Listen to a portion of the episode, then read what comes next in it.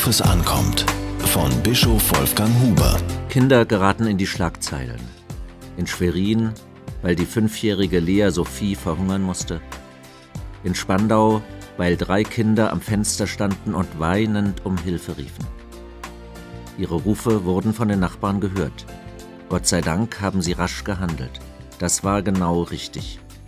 Lieber einmal zu viel reagiert, als noch einen Kevin, eine Jessica oder ein anderes schreckliches Drama. Kinder werden der Verwahrlosung ausgesetzt. Das gerät in das Blickfeld der Öffentlichkeit.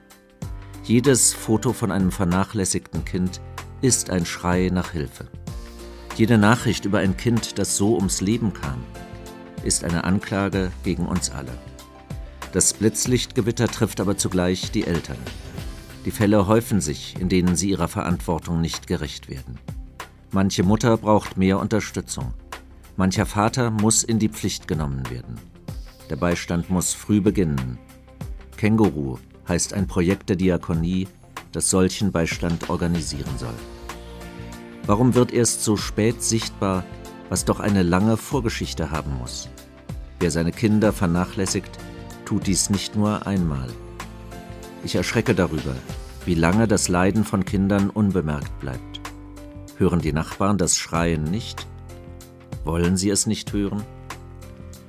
Viele meinen, die Erziehung der Kinder und der Umgang mit ihnen seien allein die Privatangelegenheit der Eltern. Außer ihnen hätten nur Jugendamt und Schule, Ärzte und Erzieherinnen etwas mit ihnen zu tun. Richtig ist das nicht. Kinder gehen uns alle an. Sie brauchen unseren besonderen Schutz. Im Fall der Spandauer Kinder kann man hören, die Familie habe einen zufriedenstellenden Eindruck gemacht. Ähnlich klang das vor wenigen Tagen in Schwerin. In vielen dieser Fälle leisten Behörden, Kindergärten und Schulen, was ihnen möglich ist.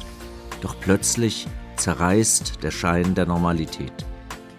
Dann muss gefragt werden, wie denn ein Mädchen verhungern kann, dessen Eltern kurz zuvor mit dem Jugendamt im Gespräch waren. Doch die Verantwortung ausschließlich überforderten Ämtern zuzuschieben, genügt nicht. Kinder brauchen Aufmerksamkeit. Es reicht nicht, auf die äußere Armut zu achten. Es gibt auch eine innere Armut, sie ist vom Einkommen unabhängig. Nicht nur in der äußeren, sondern auch in ihrer inneren Armut dürfen wir unsere Nächsten nicht allein lassen. Gerade wenn Kinder Hilfe brauchen, können wir nicht untätig bleiben. Deshalb gebührt den Nachbarn in Spandau ein besonderer Dank.